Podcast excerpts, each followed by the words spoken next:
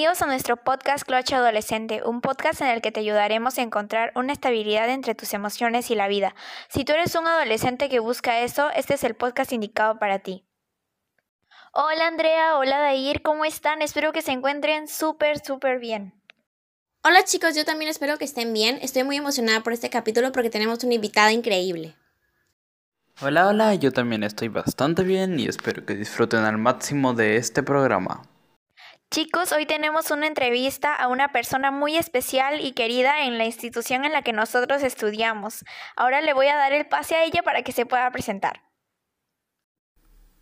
Buenas noches chicos, ¿cómo están? Eh, yo soy la licenciada Erika Villanueva, psicóloga de profesión, y es un gusto para mí poder apoyarlos y de repente absolver algunas preguntas, algunas dudas o de repente aportar con algo, ¿no? En su podcast que están ustedes realizando. Bueno, ahora vamos a comenzar la entrevista con la psicóloga Erika Villanueva y la primera pregunta es, ¿qué es para usted el amor?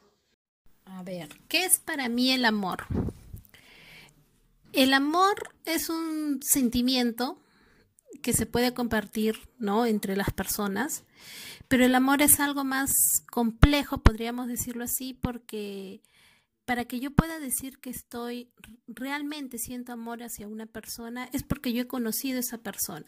En el transcurso del tiempo, conozco de repente cuáles son sus cualidades, cuáles son sus dificultades, Em, entiendo su forma de pensar, sé de repente qué, qué, dificultades tiene de forma general, pero parte del amor es aceptar a la otra persona y ese aceptar implica ayudarlo también a crecer, ¿no?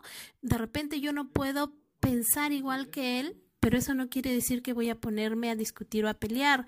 Parte del amor implica comprender, entender y de una o de otra manera juntos poder salir adelante y poder llegar a acuerdos, ¿no? Comprenderse. Y, y, eso es lo que, lo que ayuda a que el amor entre, entre las personas pues siga y de repente en el transcurso del tiempo el amor siga, como se dice, como una llama prendida para que las relaciones, ya sean de pareja, eh, puedan seguir adelante, ¿no? Entonces, eh, el amor no solamente es, ah, me gustas, porque eso no es solamente el amor. El amor es, te entiendo, te comprendo, te ayudo a salir adelante y juntos salimos y caminamos hacia adelante.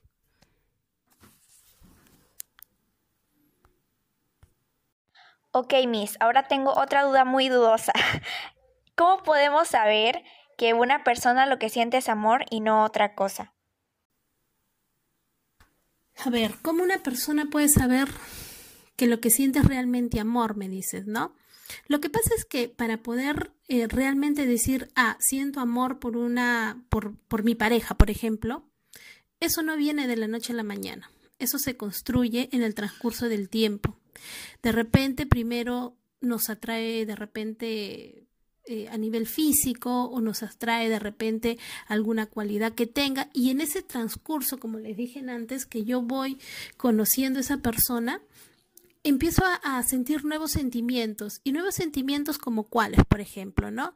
De repente esa, esa persona tiene un problema y yo me siento parte de ese problema, pero parte para ayudarlo, parte para salir adelante.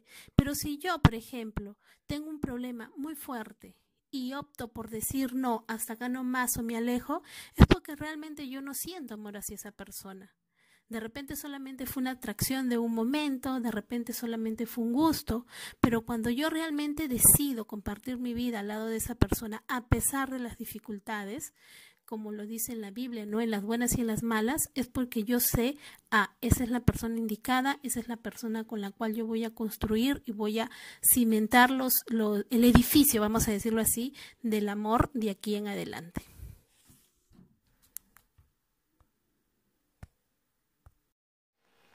Otra pregunta que tenemos es, ¿usted cree en el amor a primera vista? A ver, el amor a primera vista, si es que creo. Yo creo que todo, todo empieza por un gusto, ¿no? Todo un gusto. Y de una u otra manera yo puedo de repente conocer una persona y me agrada su forma de pensar, ¿no? Porque de repente hemos conversado y de repente por ahí eh, me gusta cómo piensa, cómo me trata. Empieza con un gusto, con una atracción. Y eso es parte de lo que de aquí en adelante yo puedo empezar a sentir hacia una persona, ¿no?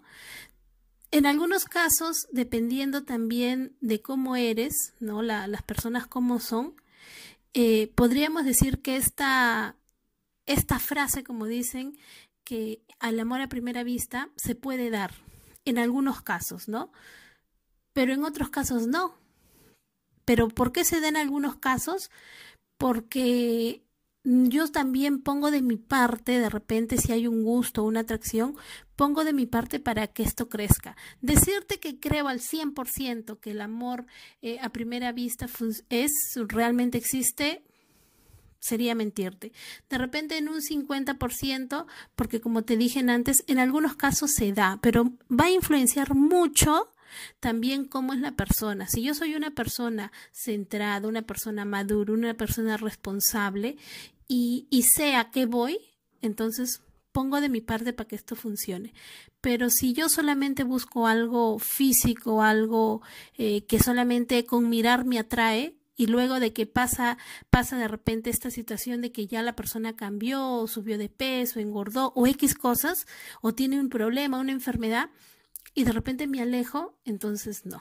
Entonces, si tú me preguntas a mí si creo en el amor a primera vista, no te diría que creo al 100%. Yo creo que en algunos casos se da y en otros casos no, pero va a depender mucho de la persona. Miss, le agradezco por su respuesta. Y ahora otra pregunta que tenemos es, ¿cuánto dura el amor? ¿Puede durar para toda la vida? ¿Cuánto dura el amor? Yo he conocido personas de 70, 80 años, ancianitos, que viven enamorados de sus esposas, ¿no? Lamentablemente, ahorita en la actualidad, considero que son muy pocos porque de repente nos hemos, nos hemos em, enfocado más en otras cosas y no nos hemos enfocado en alimentar ese amor en una relación de pareja en la cual yo soy detallista, yo, como se dice, riego esa planta para que siga creciendo, riego ese amor para que siga creciendo, el amor va a durar, ¿no? Entonces, eh, sí, el amor, si yo decido que el amor hacia mi pareja o hacia mis hijos, aunque el amor de hijo y de pareja son totalmente diferentes, pero si me pongo en el caso de pareja, eh, si yo decido alimentar esa relación de pareja toda, toda una vida, el amor va a durar hasta el día que yo de repente ya no esté. Pero si yo decido eh, ya no alimentar y enfocarme más en una vida de de repente rutinaria de mi trabajo, eh, en mí, ¿no? Y, pensar solamente en mí y no pensar en mi pareja, a veces es ahí donde el amor se rompe, ¿no? Y, y creo yo que muchas de esas cosas pasan actualmente porque el ser humano se ha enfocado mucho en lo que es el aspecto material, el trabajo, y se ha perdido un poco esa convivencia de pareja, de familia, ¿no? Pero como te dije en, en una pregunta que tú me hiciste anteriormente, mucho va a depender de la persona si yo decido brindar ese amor, estar con mi pareja, eh, darle ese tiempo, alimentar y robarle un poquito del tiempo de repente cuando sé que todo el día trabajo, pero una media hora para atender, para ser detallista, ese amor dura. Porque hasta ahora vemos, hay personas ancianas de 80, 90 años que, que cuando tú les hablas de esto, ellos hablan con tanta, con tanta alegría, tanto entusiasmo de sus parejas, ¿no? Gracias por su respuesta. La siguiente pregunta es, ¿qué debería ser lo que nos enamore de una persona? ¿Qué es lo que nos debe enamorar de una persona? A ver, como decían años atrás nuestros bisabuelos, eh, el hombre, por ejemplo, en el caso de una mujer, el hombre es caballero. En el caso de una señorita, de una mujer, es atenta también, ¿no?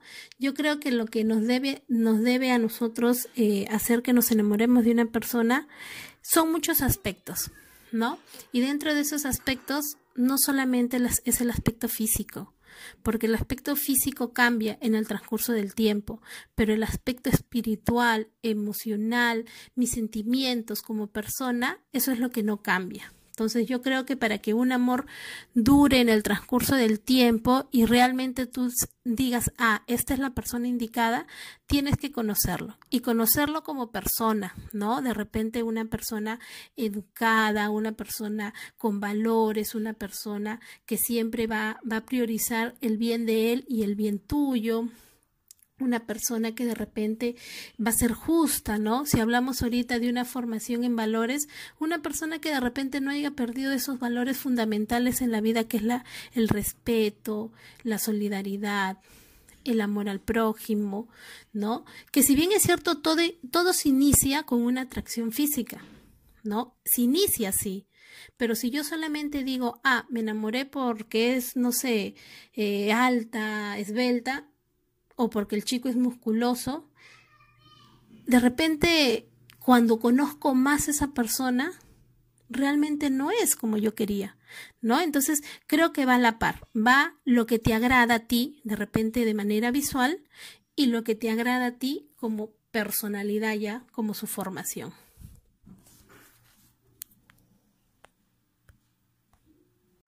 ¿Existe una forma completamente única de amar? A ver, si existe una única forma de amar, yo creo que no. El amor uno lo puede manifestar de distintas maneras, ¿no? De distintas maneras. Si bien es cierto, el amor es compartir, entregarme hacia la otra persona, em, ayudar a la otra persona, eh, son muchas cosas, yo creo que son muchas cosas eh, en las cuales uno puede amar, ¿no? Yo puedo amar, de repente si hablo amo, hablamos de una relación de pareja, amo demostrándole de repente eh, con detalles el trato, el ser cariñoso. Si hablamos del amor de padres a hijos, es la dedicación que yo le doy, el esfuerzo que yo hago para que de repente mis hijos pues tengan todo, porque es parte del amor, muy aparte que es parte de mi responsabilidad como padre, pero yo lo hago con amor, lo hago con gusto no lo hago obligada. El amor de repente de hermanos, cuando mi hermano puede estar de repente necesitado o tiene una dificultad, yo estoy ahí para hacer ese apoyo, ¿no? Entonces, nosotros tenemos infinidad de formas de amar, ¿no? Lo único es demostrarlo y de repente dársela a las personas indicadas y en el momento indicado. Y bueno, ya casi concluyendo, le voy a decir la última pregunta que tenemos para usted es esta. ¿El amor es adictivo? El amor es adictivo. Yo creo que no. No, porque si hablamos de adictivo o de adicción, estamos hablando de una conducta que es constante, pero en algún momento puede hacerte daño. Eh, pero si hablamos de un amor que en el día a día que uno lo demuestra, eh, no llega, para mí no llegaría a ser una conducta adictiva. Muy diferente sería el caso de aquellas personas que dicen que aman y por amor no pueden dejar a esa persona o por amor no pueden vivir lejos de esa persona y terminan en algún momento haciendo daño. Que ya sería una enfermedad, ¿no? Eh, un trastorno, pero si hablamos del amor que normalmente nosotros vemos en una relación de pareja, yo creo que no sería adictivo. Yo creo que a veces, a veces hay parejas que de una o de otra forma, sí, son muy expresivas en su forma de amar, porque hemos visto, ¿no? Pero, pero no llega a ser, no llega de repente eh, al otro extremo como, como en el caso de alguna, de alguna persona que, que de repente termina haciendo daño, ¿no? Porque mm, el amor yo lo puedo demostrar de distintas formas, de distintas formas, ¿no? Entonces, para mí yo creo que no es, un, no es adictivo.